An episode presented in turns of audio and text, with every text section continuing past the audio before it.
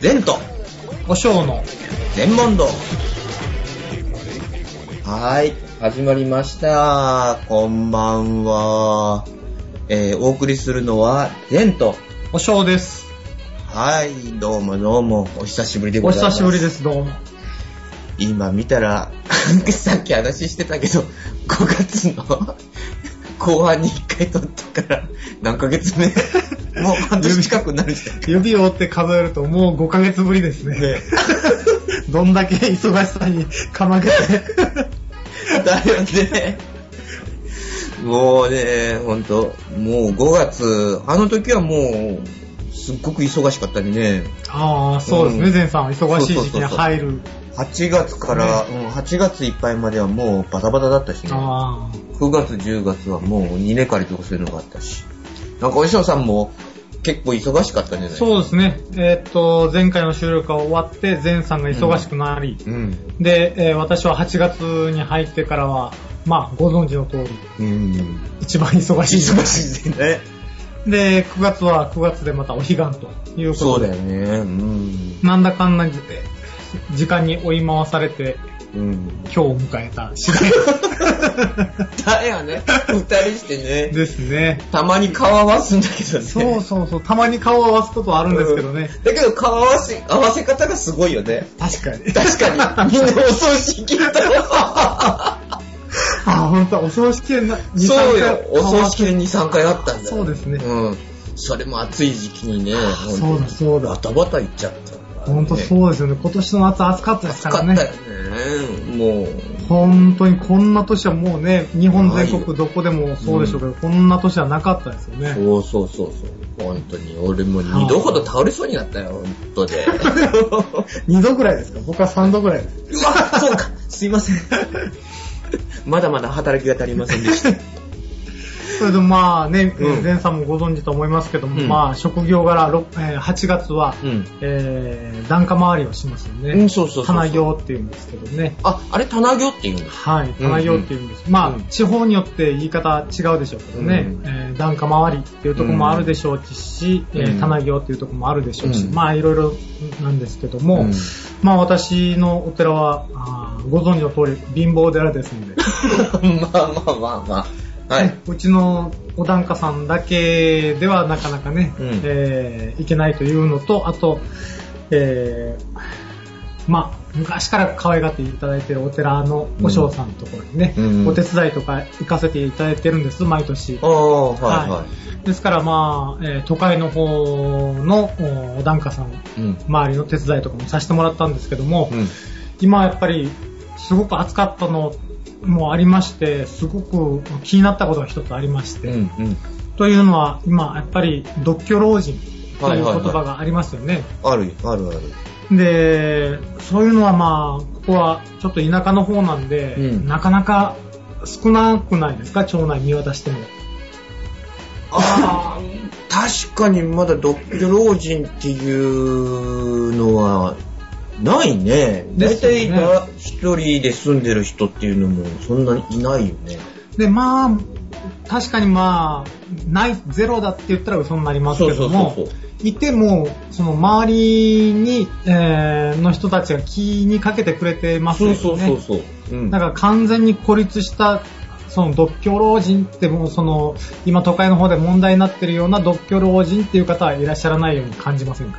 ないない。ですよね。横のつながりが強いっていうか、おせっかいなやつが多いっていうのかね。ですよね。うんだから、元気してるみたいな感じで。そうそうそう。ね毎日のように来たりとか。ね、ありますもんね。うん。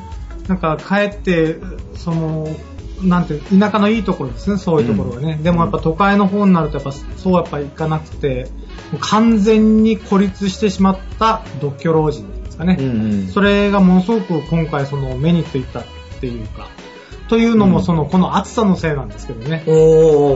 で、まあ、あーいつものように、うんえー都会の方のね、ある都市で、えー檀家回りをさせてもらってたんですけども、うんうんまあ、ピンポンピンポン、お一応はまあ礼儀なんで押しますよね。はいはいはいはい。でもまあ反応がない。うん。反応がなかったら、まあ普通のセールスマンだったら買えるんでしょうけど、うんうん。僕たちはまあ、あの、事前にお知らせをしてるんで、ああ、何月何日に行きますよっていう感じでね。うんうん、で、あの、勝手に上がらせてもらって拝ませていただきますよって、お留守でも。ああ、まあ、もちろん嫌だっていうところはうん行かないけどね。はいうんうん。で、まああー、いつものことなんでピンポンピンポン、応答がない。んで、ドアを手をかけてみる。うん開く。開く。うん、そしたら、まあ、お仏壇の場所も分かってますんでうんね。で、失礼しますと、言って入っていくんです。うんお尚ですというふうな感じでね。で、入っていくんですけども、そしたらもう異常な暑さなんですよ。ああ、家の中が異常な暑さってこと？そうです。うん外より暑いっていう。いや、でも確かに今年そうだったよ。ですよね。うんだから、その田舎の方だったら家が大きいんでね、そんなことはまあ、そこまでないんですけども、やっぱりうんプレハブのような小さい家、うん。都市部の方の家、小さい家だったらやっぱもうものすごい暑いんですよね。うん。中に入ったらもう本当めまいがするぐらい暑い。うん。で、仏壇の、仏間の方にガラガラっと開けると、うん。もう本当にクラッとするぐらい暑い。暑いの？うんうん。たら、おばあさんが一人寝てましてね、仏間に。つまり寝てたの？あ、お嬢さん来ていただきましたかお待ちしておりましたと。うん。もう、ようやっと、フラフラな感じなんですけえど。それって、締め切ってるの？締め。切ってますよ。完全に、このね、クソ暑い夏だったじゃないですか。うん。で、ああ、お嬢さん来ていただきましたかと。うんああ、じゃあちょっとお待ちくださいと。で、うん扇風機あ当てますから と。自分が当たった方がいいですよ。でもそれ、笑い事じゃないけどいや、、本当に。でもそれって窓開けとけばいいことだね。ですよね。やっぱりその、老人になると、その、テレ、私たちもテレビでしかね、そうんの知識はないんですけども、うんやっぱりその、暑さをなかなか感じにくくなるとか、そういったことを聞きますよね。ああ。でも、それやっぱ目の当たりにすると分かりますよ。汗一つかいてないんですよ。多分ね、汗かき切ってるんだと思うんですよ。い や怖い本ね。で、あの、扇風機当てますからと。いやいや、おばあちゃんちょっと待って。とにかく窓開けよう。だようん、ね。で、全部僕は窓、ちょっとおばあさんごめんけど、開けさせてもらうで、こんな暑いとこでよう、ね、うん。よくもう拝めないから、ちょっとうん開けさせてくださいって言って、全部開けさせてもらって、うんうん。で、僕はね、なんだかんだ言ってまだ若いんで、そんな扇風機の数当たろうが当たる前がうん別にいいんですけどうも。ん。で、おばあさん自分にあ当てなさいって、うん開けなさいって言ってやってるんですけども、うんで、まあ私が、まあ、むまあ、まあ、にあれだしみようかーって、うん、お経を唱え出したらね、うんあと、おばあさんカチカチってこっち向けてくれる。扇風機をね。扇風機で？はいだからお経をこう唱えながらね、途中、中断して、おばあさん本当にいいから自分に当てといて 言いながらね、お経を唱えて、ああ、そうですかと。うん。じゃあ分かりました。今度ね、お茶飲んでくださいって僕がお経をあげてる間にね、お茶をね、冷たいお茶入れてきましたんでって言って持ってきてくれるんですよ。え、それがじゃあ、ふらふらしながら持っていや、きたの？本当にね。だから、おばあさんちょっと待って、とにかく、いいけ、一回落ち着きましょうと。だっけ扇風機もおばあちゃんに当て、自分に当ててね、うんで僕首こっち側にね、向けてあげて、うんで、お茶も僕、あの前の家でうんいっぱい飲んだから、もうすごいお腹チャプチャプだからおばあちゃんももうのとりあえず飲んで 飲ませてあげてね。これ熱中症だなと思って本当にフラフラしてるしね。でもそうだよね。今はこうやってまあ番組だから笑ってるけど、うんちょっと笑い事じゃないけど。いや、そうそう、本当そうなんですよ。その当当日、その場では本当に僕も笑えなかったですよね。うん。だけどとにかくどうにかしたおばあちゃんに、その、お茶を飲ませてうん、風に当てさせてあげようと思って、もうとにかく、だけあ、わかったおばあちゃん、じゃあもう一つお茶を入れてきて、ううん。で、一緒に飲みましょん。なるほどね。で、とにかくもうそうやって、お茶をとにかく飲ませて、うんで、扇風機を当てさせて、で、とにかく、おばあちゃん、ここの部屋は暑すぎるからうん、窓とりあえず、日が沈むまで、うん。あの、閉めたらいけないよって。パッとやっぱ見渡したら、その、エアコンとかがないんですよね。ああ。だから、はいとにかくそういう風に言って、うん。で、まあ、あと残り回って、うんで、夕方ぐらいになって、で、まあ、そのままお寺にも、普通だったら戻るところなんですけども、うんお寺に戻る前にものすごく気になって、はいはいはい。だから、あのおばあちゃんどうかなと思って、あの、お寺に帰る前に一回その家にもう一回ピンポーンってしたら、うんうん。そしたら今度は、うん。はーい。うん、元気な声出したの？おばあさんがね、言って、で、出てこられて、うん。おばあさんどう？って、体調はどう？って聞いたら、ああ、それがね、お嬢さん、ありがたいわ、お嬢さんに拝んでもらったら、ものすごく体調が良くなったって。いや、本当に専属用はしてもらうもんだなっていうような感じで、おばあちゃん違うよ、それって。僕が拝んだから元気になったんじゃないよ。熱中症だったんだよ、それそれを、そうなんだようん風に当たって、うん。で、お茶を水分補給したから、うんだから元気になっただけだから。うん。だけど、それは僕のおかげじゃない。だから本当これを肝に銘じておばあちゃん朝になったら必ず暑かろうが寒かろうがうんとりあえずもう8月中はうん窓を開けてで本当に喉が渇こうが渇く前がお茶を1リットルなら1リットルん2リッターなら2リッター決めて絶対飲むようにしないとうん。いけんよおばあさんそれそういう風にね、うん話して、言ったら、結構やっぱり、そういう、あの、お坊さん仲間でね、そういう話をこうしたら、うん。あ、うちもそういうのに直面した。あ、うちも直面したっていうのが結構都会の方のお嬢さんで、うん。2、3人いらっしゃいましたもんね。ああ、そうか。はい、だからこうやってね、この番組ではこう気楽に聞いてもらいたいっていうのもあって、ん。で、まあ、こういうね、笑い話も交えながらちょっと話をしてるけど、うん本当にちょっとね、いや、でもそれなく、ちゃいけない問題だなと思って。逆にね、はい。行ったら本当に仏さんになってるっていう状態になるっていうのもあるかもしれないから。ありますよ。それの方がやっぱりでも怖いよね。怖いですよね。だから、あれ本当に朝一番あっち側からね、うんまあ、僕らその、あ、順番があるそうですそうですね。うん。うん。だいたい1日に60件から70件が回るんですよね。うんうんで、まあ、たまたまその時は、そのおばあさんね、うん問題、今話したおばあさんの家の方側から回り始めたけど、うん地図を見て、うんあ、こっち側、反対側から攻めた方が、うん法律がいいかなって僕は朝その場で考えて反対側から行ってたら、もしかしたら夕方僕がそのおばあさん家に行った時には、もしかしたらということが、泣きにしもあらずですよいや、ね。ない、ないわけじゃないっていうですよね可能性は大きいよね。ですよね。うん。だから本当に、その辺ね、すごく間一髪だったっていうか、うんそういうのは思いますよね。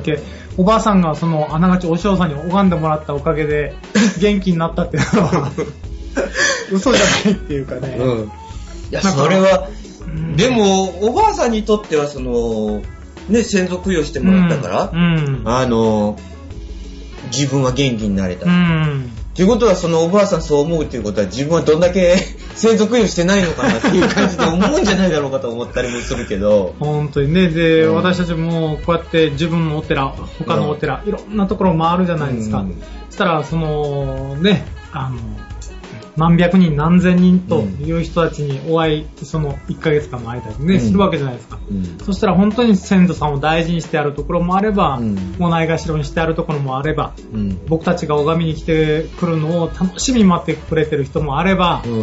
この金集めに来やがってと いうようなね、スタンスのもうオタクもありますしね、本当いろいろですよ。そうなんだ。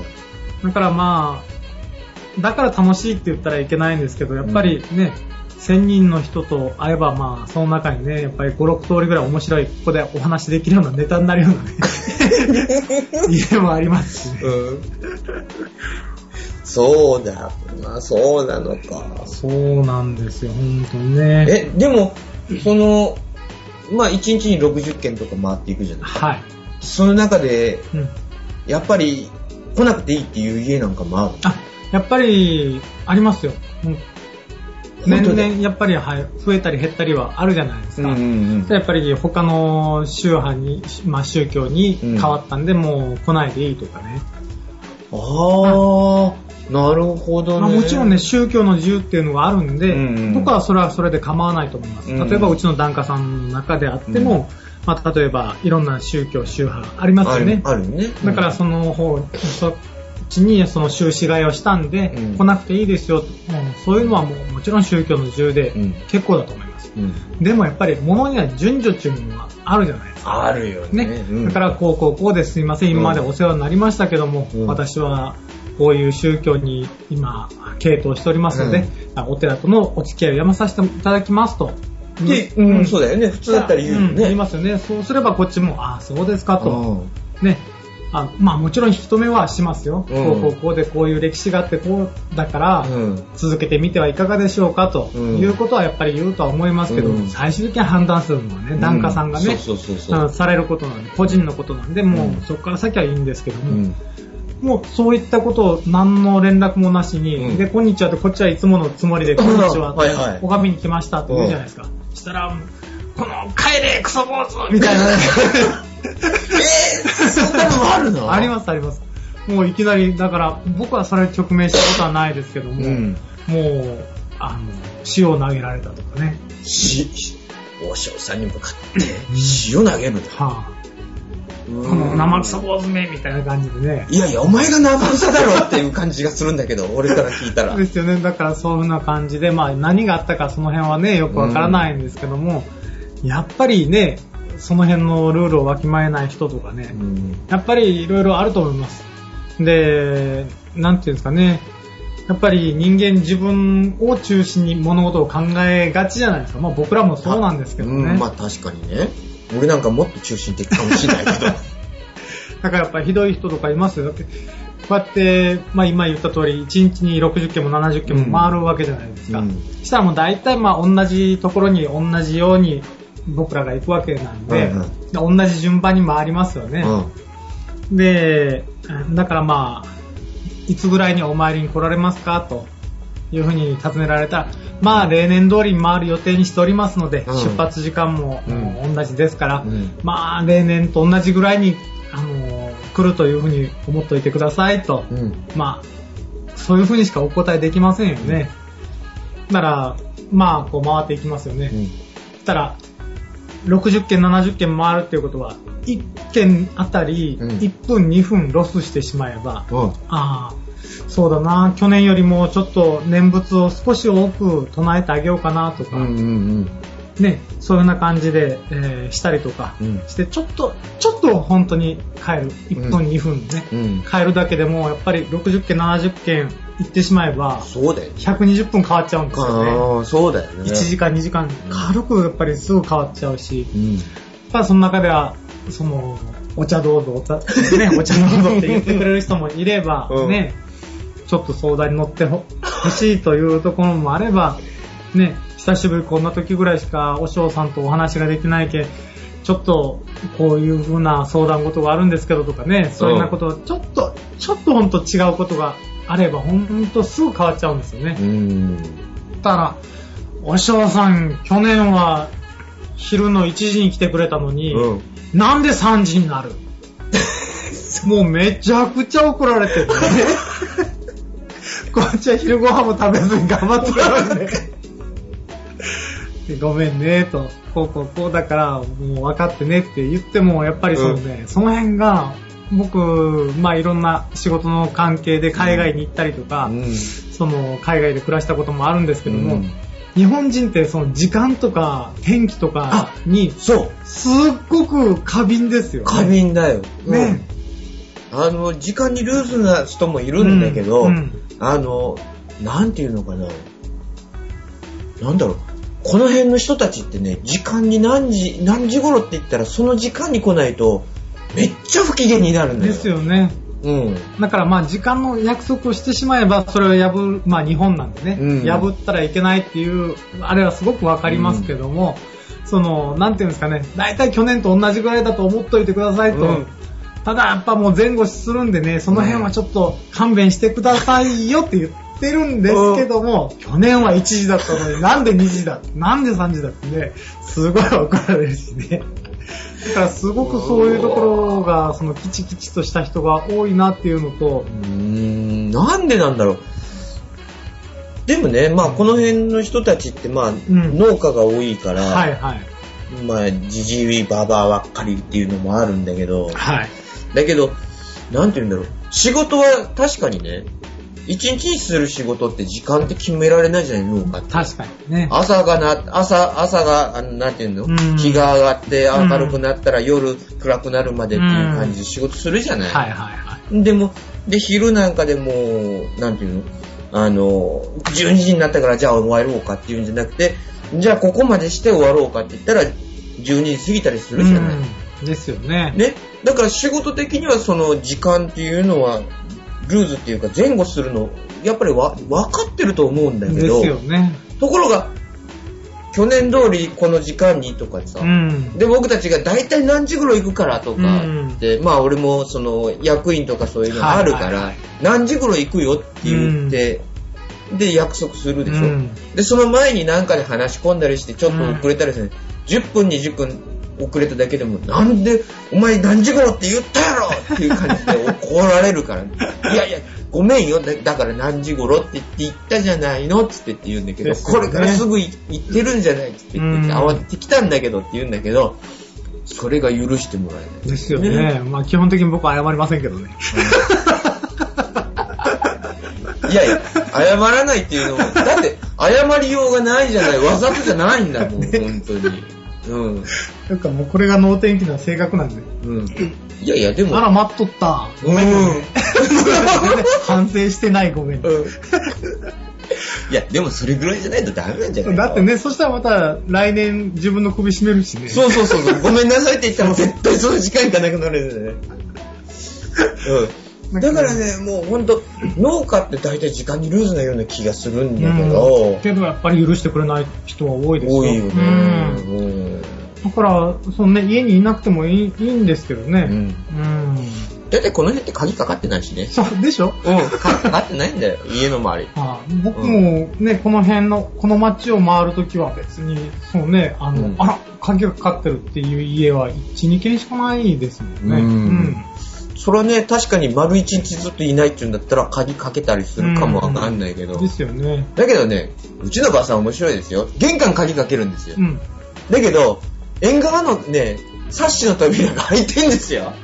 ねなんで家かけて、なんで玄関かけて、なんで、あの、縁側の鍵かけないの？って言ったら、縁側から出入りするからって言うんですよ。いや、そんなもんですよ。うん。だから、変わってるんだよね。だから僕たちももうほんと買って知ったるじゃないけど、うんまあ、あ、この家はだいたい玄関閉まって、うんこの縁側が開いてるって分かるから、うん。別にピンポン押さずにもう縁側から入っちゃうっていう。どこかでいいですね。だ家のどっかが入ってるっていうのはね、これ都会じゃありえんもんね。ですよね。うん。でお尚ですって言ったら、うんあの、入っていいことに なってるっていう、檀家さんの話し合いでね。いやいや、誰だか言ってたもん。だから、あ、もうそろそろおしょさん来るから帰っとかないかんってって思ってたら、うん家ガラッと開けたらもうお経が聞こえてたって言うから、あら、おしょさん来とったんね。そうそうそう、そうなんですよね。その辺がいいところですよね。うん、いいんだけど、時間に厳しいのそもう、時間に厳しい人もいるいるんだよね。たまにね。本当に。うん。お前がちゃんと守れよっていう感じギャップはどうなんだろうなと思いながらね。だから結構インドネシアとか、うんまああっちもヒンズー教の人とかね、うんうんすごく多くて、だからまあそういった関係があって、たまに行くことあるんですけど、あ、あ、あるんだ。はああっちの方って。そうなんです。あの、これは余談なんですけども、あの、ヒンズー教の神様の中の一人に、うんあの、お釈迦さん入ってるんですよ。え？あ、でもヒンズー教って、あの、火の神様ってアシュラに似てるっていう話そうそうなんか聞いたことあるけどだからすごくその重複してるあの仏さん神様が多いんですよ。あの、ガネーシャってはいはいはいはい。一時期ね、すごく話題になりましたよね。うん。でガネーシャっていうのはそのヒンズー教のもともと神様なんですけども、あ、そうなの？そうですよ。はい。で、それを日本では商店さんって言いますよね。で、ああいう象の顔して、うんうんうんしたあれがあるんですよ、ちゃんと。日本の方にもそう、仏教の方にも伝わっててね。あだから、その、ヒンズー教と仏教の中で、その、互換性がある仏さんっていうのは結構いらっしゃって。うん。結局、もともとが一緒だったんだろうか。ですね。まあ、うん同じあの辺から。まあ大体インドからね、伝わったっていうんだはかこれを話し出すとまた1時間どころか、すごい時間になっちゃうんで、ちょっとまあやめようと思うんで。まあ向こうで、こっち側、日本って、うんまあ困ったら、その、なんていうか、天気の話から、まあ当たり障りのないところからっていう感じじゃないですか。おばさん今日天気いいですね、みたいな。本当だ、もう今日はすごく天気がいいですね、みたいな、なんかそんな話だけど、その、なんていうんですかね、インドネシアの方とか、うん。明日天気どうですかねとか、まあ、話すこともないから、うんまあ、そういう話をするじゃないですか。うん。そしたら、まあ、まあ100%知りませんって言います。っていうか、その、天気を気にしてどうするんだっていう感じで、まあ本当に確かに向こう天気予報とか、そういう日本みたいにピンポイントな予報も、まあまずないですし、うんうん。で、あの、気にしてどうするんだまあ確かにそうなんですよね。寒気は雨が降らないもんだし、うん雨季は雨が降るもんだし、うんうん。だからって言って寒気でも雨が降る時もあるけども、うんそれを気にしても、お前一人が気にしたところで雨が止まるのかと。天気が変わるのかと。そういうふうな感じで言われて、まあ僕はその仕事で行ってるんですけども、その、まあインドネシア、バリ島の方とかって観光で来る日本人が多いじゃないですか。うんうん。だからあなたみたいに、その、観光できた、あの、旅行できた日本人の人たちは、よくそういうふうな質問をするけども、うん。じゃあ、明日雨だって言ったら、あなた明日の予定を変えるんですかと。まあ確かにもう詰め込んだツアーじゃないですか。確かにそうよね。変えませんよね変えれるよね。まあ確かに。雨が降ろうが何しようがね。うん。もうね、確かに言う通りだな。うんだからもう、ああ、そういうなんか民族性であったりとか、うんいろんな、ね、いろんな外国とか行ってみて感じるのが日本って、すごく小さいことに気にしすぎなんかなと思って、もう少しおおらかに生きてもいいのかな、ね。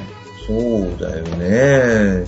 確かに、明日の天気はどうだろうとかさ。ねえ。だから直結する、生活に直結するときはそれは気にしなくちゃいけない。例えば、うんうんうんね、その、農作物を植えるタイミングであるとか、収穫するタイミングであるとかね。そうそうそうそういうのはやっぱりうん考えなくちゃいけないでしょう、いけないけどうん確かに、ねえ、うちのばあ会社さんなんかは。勤めの人が気にしてどうするって。あ、それ言えるね。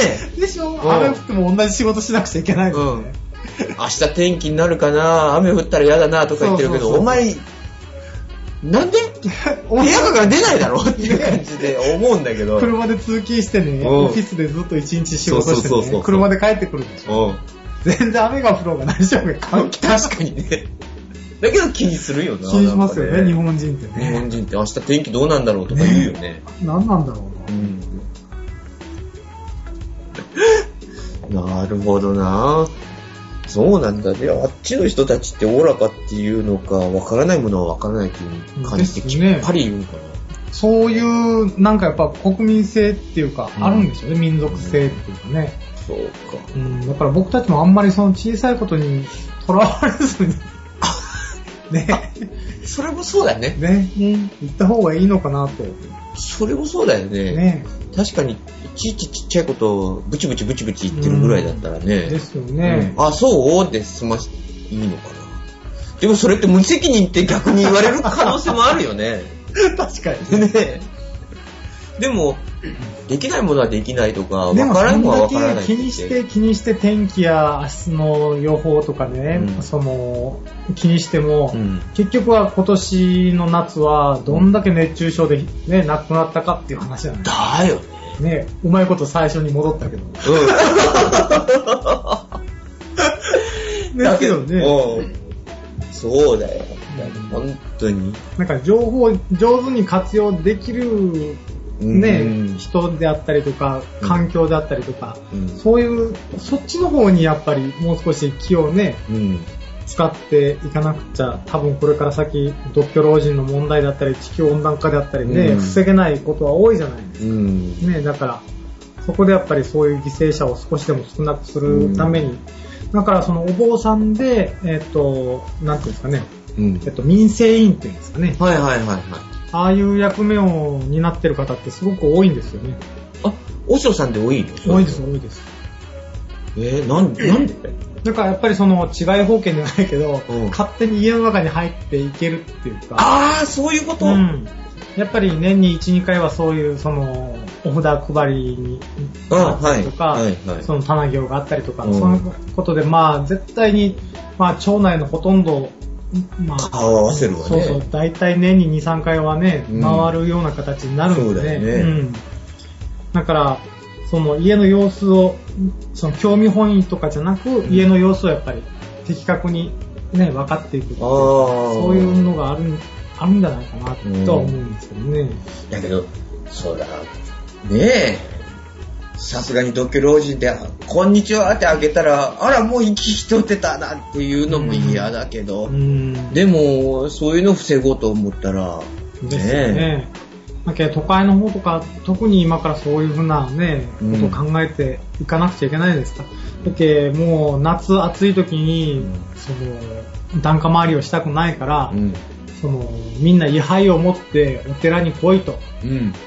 したら順番に拝んでやるからっていうようなお寺もね、最近あるんですよ。えー、それってすっごい手抜きじゃないの、うん、僕は賛成できない。まあいろんな考え方があっての話だと思うし、うん。まあリスナーの方のそのお寺がね、うん。そういったところももしかしたらあるかもしれないんで、僕はなんとも自分の中で今答えが出てないんで、うん。言えませんけども、個人的にはちょっと、あの、趣旨に反するなぁと思うところが多々あるんでね、なんか私は、まあ、するつもりはないんですけども、で、そういったところもあるんでね、うん。なんとも言えませんけども、今こそ、そういうね、うん。独居老人問題も含みの、うん。うん民生委員とかそういった、うん。その町のコミュニティの中心になることも考えながら、やっぱりね、その、そういった活動をね、僕らしていくのに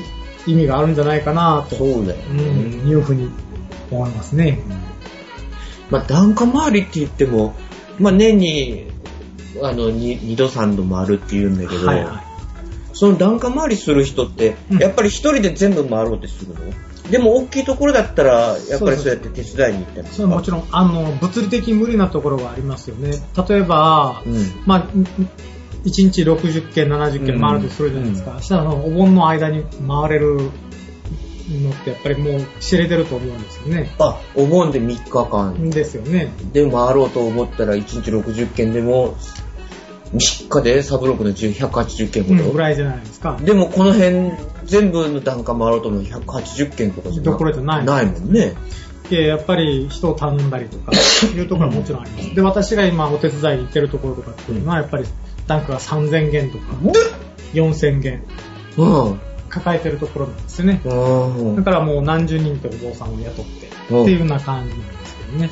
でもみんなの家をきちんと回ってあげようと思ったら、でもそれぐらいしなきゃいけないっていう。じゃないと無理なんです、物理的に。あうん、それで応援とかそういうのがあるそうです、はいはい。うん。おー、すごいな。で、そうなったらもう、かん、もう上の人も下の人も全然なしで、もうみんなで回ったりするそうです。うん。もう前日にその前輪の地図で、こう、うん区区画分けて、そうです。で、お前ここの地区、そうそうそうお前あんたここの地区ってうん、感じでみたいな感じでね。ああ、そうなんだ。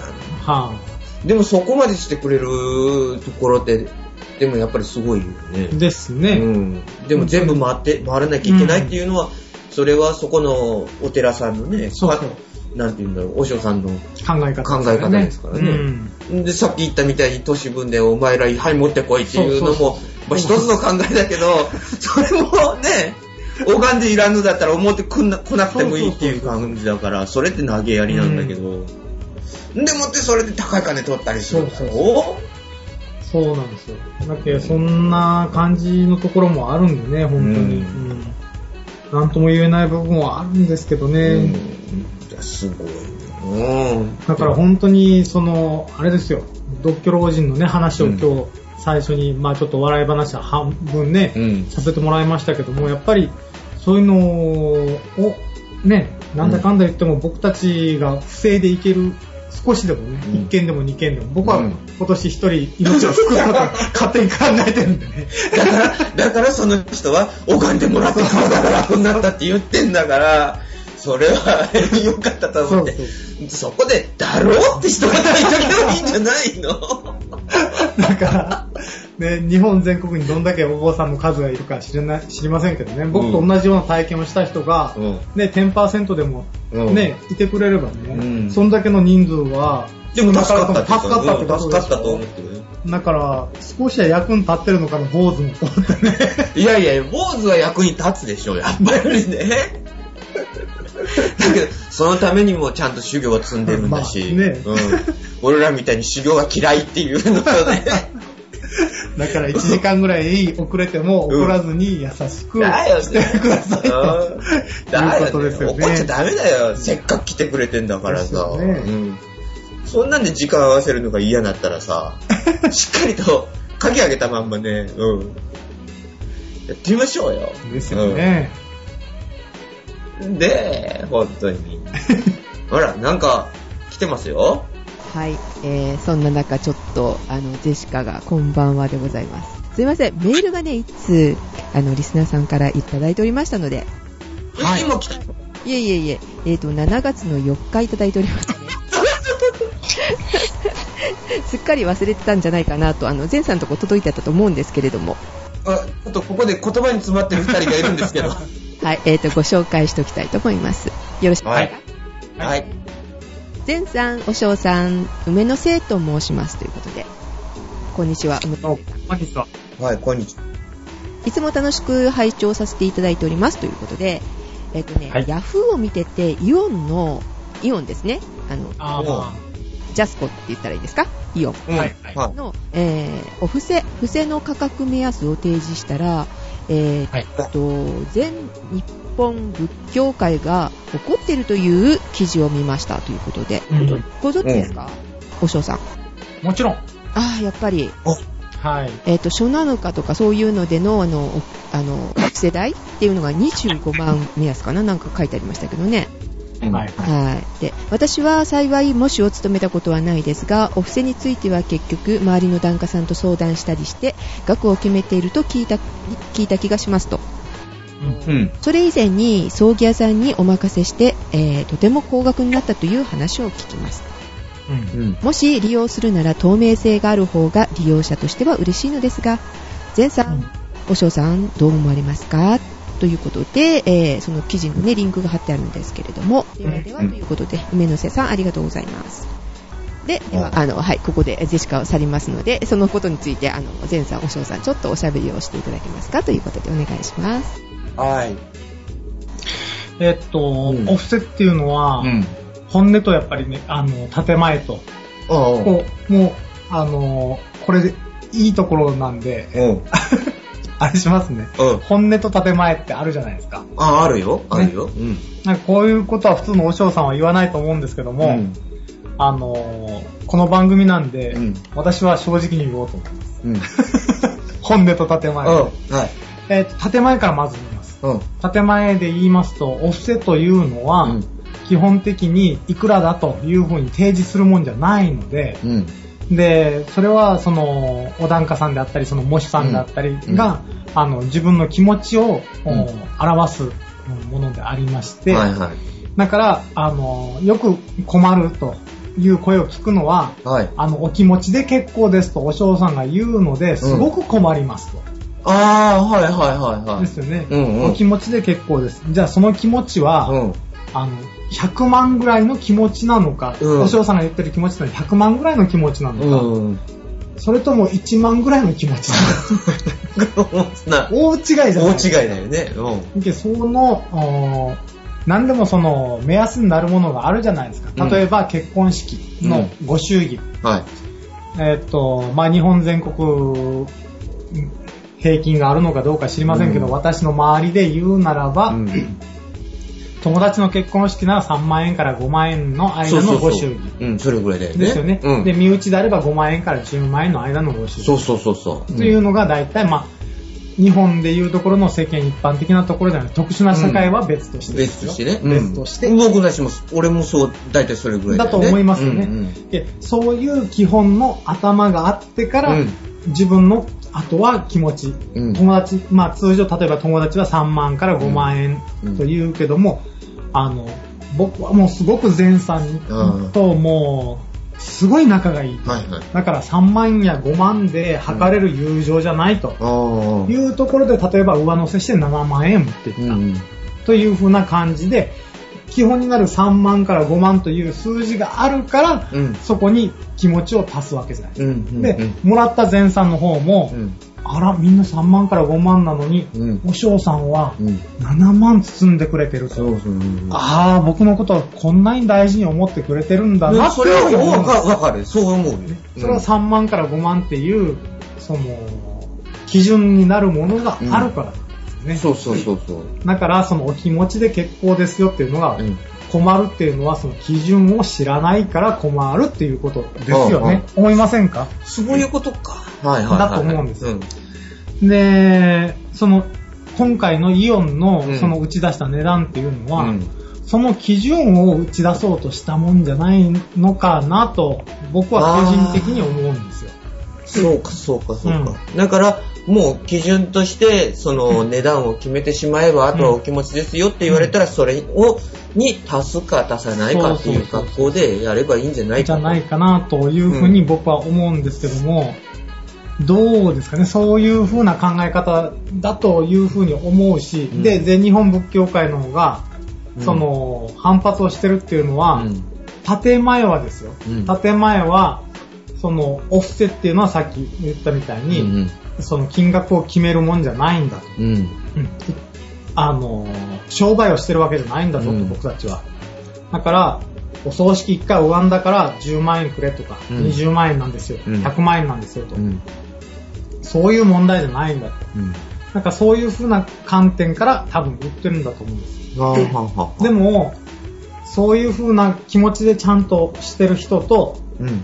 別に本音で言うところでは、うん。おい、お前がそんな基準を勝手にイオンが作ったらば、うん。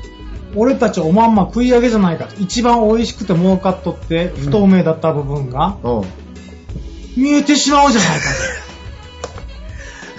と。なるほど。その二通りのクレームだと思うんですよ。そのあ全全仏連が言ったのは、ね。全仏連が言ったのはうんうんだと思うんです。確かにそうだよね。うんあの、一番初めにやった時に言ったように、この辺りは安いと。で、まあ都市部に行ったらもう100万だ。で、それを、今回のイオンさんがさっき言った25万が、あの、基本でっていう格好になるって言ったら、ね、25万から100万の間の、今までじゃあ払ってたのは何だったんだって言われたら、確かに今まで100万もらってたところなんかは、すっごい少なくなるし。ですよね。うんでね、あの、ぶっちゃけた話をすると、ううんちはもうかん、あの、うちのお寺ですねうん。前、さんよくご存知だと思うけども、きちんと金額は決まってるんですよ。そうそうそうそうそう。うんその、お通夜いくら、葬式がいくら、初七日がいくら、うんずっと全部決まってるんです。で、そのレベルというのはものすごく低いです。うん、確かに。平均から言うとね。僕も初めて知りました。で、イオンが言ったから、うじゃあイオン並みに上げてくれないかな。思うくらいですけどね。まあでまも確かに聞いてみたらね、あの、今回、あの、まあ、その、この話があったからっていうわけじゃないんだけど、うん。初め僕も知らなくあ、て、うん。あの、聞いたら、あの、檀家で総大さんっていうのがあるじゃないですか。檀家の中でね。一番まとめ、まとめて、まとめ役がね。まとめ役の一人いるじゃないですか。はいはい。その人たちが今までのことで、うん。あのずっと決めてきた金額っていうのがさ、今回、あのまあ、ここいらへんっていう、その決まった金額なんだけど、うん。確かに、まあ、僕たちから払う方から言ったら高いような気はしたんだけど、うん。でも、和尚さんとまあこうやって付き合い始めて、うん。で、他のところなんかも聞いてみたりしたら、本当に低いっていうのはある。うん。ですよね。で、なんていうんですかね、僕、だから、払う方もそうですし、うん。まあ、もらう方は大いに越したことはないですよ。うん。もう、正直な話ね。うん、多分そうだと思いますよ。でも、お互いにその檀家さんがあってのお寺、お寺があっての檀家さんなんで、その辺は僕、会話すればいいんじゃないもうこの時代になればそうそうそう。うん。その、もう、お気持ちで結構ですのでとか、うんこれから先は私が言う必要はないと思いますとかね、もう、うんそういうあれじゃなくて、あの、総大会とかね、うんそういうのがあるじゃないですか。そういう時に、まあ、ぶっちゃけた話をさせてくださいと。うん。で、やっぱり私たちがこの家族で生活しようと思えば、やっぱりこのぐらいの金額が欲しいですと。うんでも、檀家さんの規模からすれば、うん大体もう年間に10件お葬式あるかないかなんですよと。うんだからこのぐらい、やっぱり1回のお葬儀に対してうんこのぐらいの、うんお金がないとうんお寺の運営というのがやっていけないので、うんどうにかちょっと悪いですけども、このぐらいのレランクで、うんえーしていただけないでしょうかと。うん確かにね。そういうふうな話し合いをすれば、で、そこから先、あいつもお嬢さんにお世話になってるから、あの、まあ、10万円でお葬式っていうふうに決まったけども、15万うちは、まうん。あ、しようかなとか、なんとか悪いけど、お嬢さん、そのうちは、もう今こういう家庭状況なんで、10万って決まってるけども、8万円でなんとかしていただけないかなと、うん。そういうような形で話をしていけばね、こういうことって多分ないと思うんですよ。うん。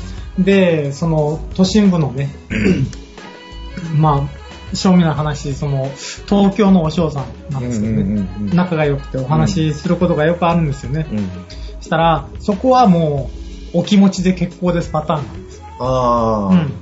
うん。で、あの、お嬢さん聞いてくださいよと。うん。まあ、うちはもうお気持ちで結構ですってしか言わないんですけどね、ん本当に最近の若い人たちはうん、常識がなくて困りますと。うん。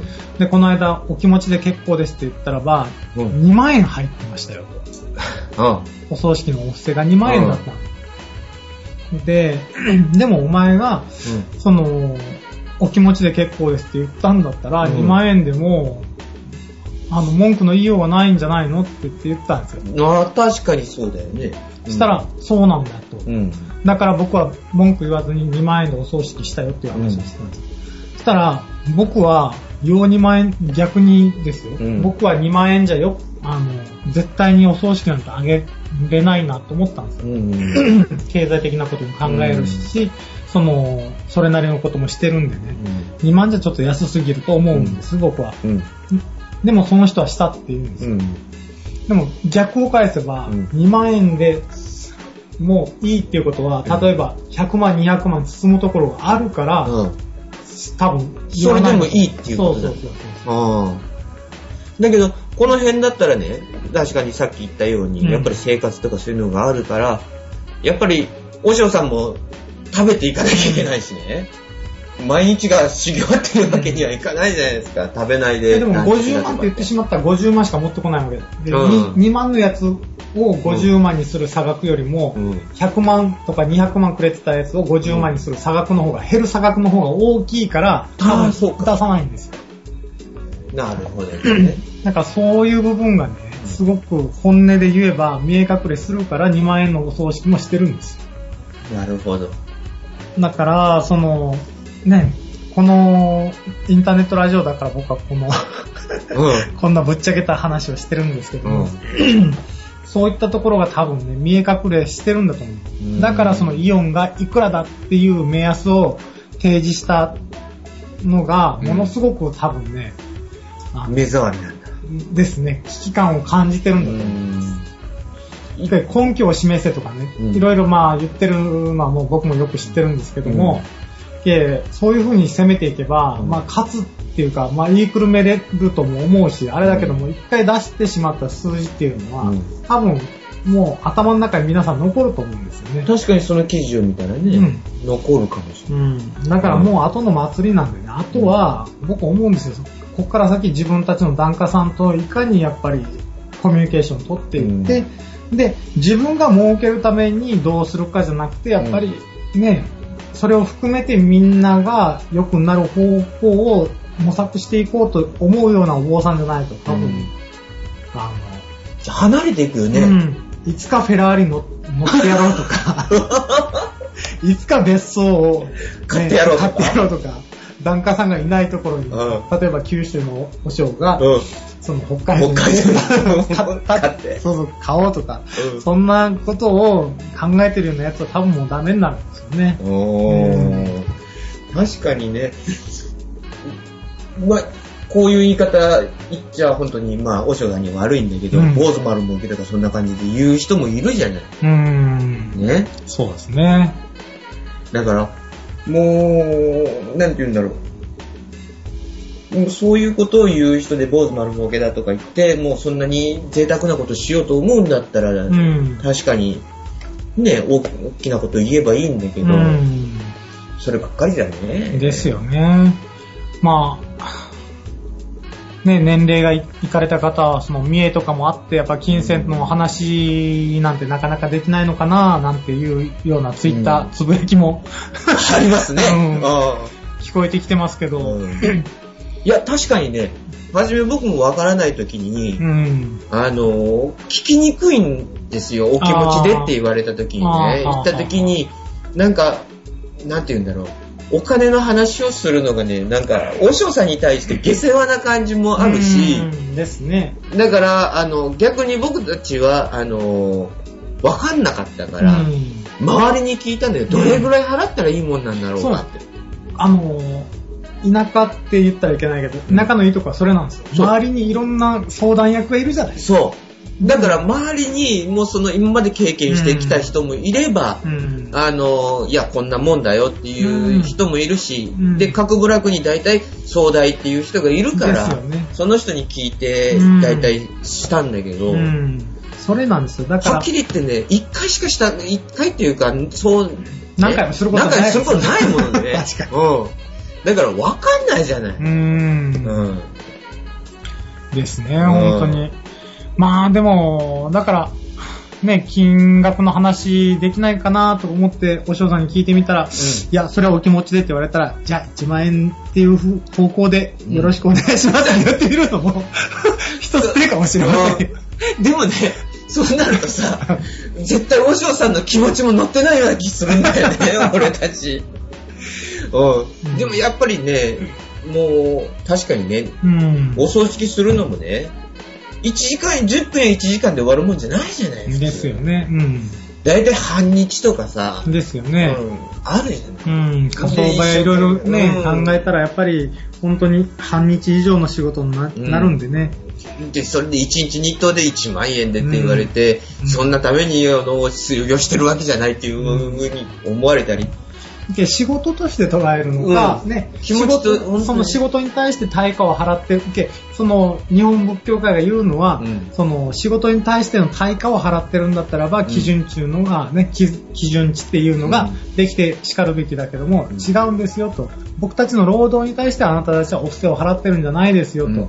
ね、その、あくまで布施なんですという風な感じなんですよね。うん。だからその辺での、その、なかなかその今の経済社会うん。と、その、お坊さんたちの常識っていうのがなかなか噛み合わないところがあって、うん。で、そこにイオンが、ね、干渉剤として入ろうとしたのが、うん。なかなか裏面に出てる感じだと思うんですよね。そうなんだなんか対価として考えるのか、うん。伏せなのか、うん。うん、その辺でしょうね。ただ、これはもう多分、一生のテーマになっていくと思いますんで、だから、うーん、正直にやっぱり、お嬢さんに聞くのが僕は一番いいと思うし、それに応えられないようなお嬢さんならば、そんなところでお葬式を挙げてもらわずに、私のお寺に一声かけていただければ、日本全国どこでも行きますよと。だけどさ、あの、思うんだけど、その、1万円でいいなら、はい。2万円でいいとかって言うんだったら、はい。それって、送る人の気持ちでもあるんじゃないかなと思うんだけど。そうですね。うん。だからもう、そのね、うん。1万円分でいいって思うのか、はい。100万円でこれだけ送ってくれっていうのか、はいはい。言ってもうね、んですね。それは人それぞれの考えだし、うん。それともう一つ思うのは、あの、自分たちというか、まあ、その会社員とかね、普通に働いてる人たちなんかだったら、1日の日当が、まあ、給料というものがあって、それを日当割りすると、1日の日当が1万円とか2万円っていう格好であるから、それだったら、お嬢さんも1日だったら2万円でっていう感じで思うんったりするっていうのもあると思うんでよ。ですす。ね。だからそんなんだったら、本当に和尚さんたちとか、ううんちの、あの、この地区みたいに、うん。その、ね、あの、きちんとあれを、あの、出していて、うん。お葬式ならこれ、法要ならこれっていう格好で決めてあるっていう方が、逆にこっちも迷わなくて済むっていうのがあるよね。ね。うん。だから、あとはもうその気持ちで、それに、また、いくら乗せて、これでお願いします。うんそれが、本当の気持ちの部分じゃないかな。うんそれが本当に、その、し亡くなった人を送る気持ちなんじゃないかなとは思ったりもするんだよね。うん。うん。ですね。うん。あ、なんかここにツイッターでね、宗派のこと言われてるけどね、それはやめましょこれは、今はまだちょっと触れずに言いましょうね。う。うん。あ、旅費と気持ちで和尚さん呼べるかって。そうですね。まあ、本当にそれはそれでいいですよ。僕でよければ。行くってさ。うん。時間が合えばね。うん、そうだね。さあ、まあそろそろ本当にいい時間にもなってきたんそうですねですけど。。なんだかんだ30分で終わろうとかって言って、結局この時間になりましたね。うん。やっぱり止まんないね。止まりませんよね。でも、本当にこれからイオンがね、あの、言ってるっていうのも、まあこれからいろいろあると思うけど。はい。うん。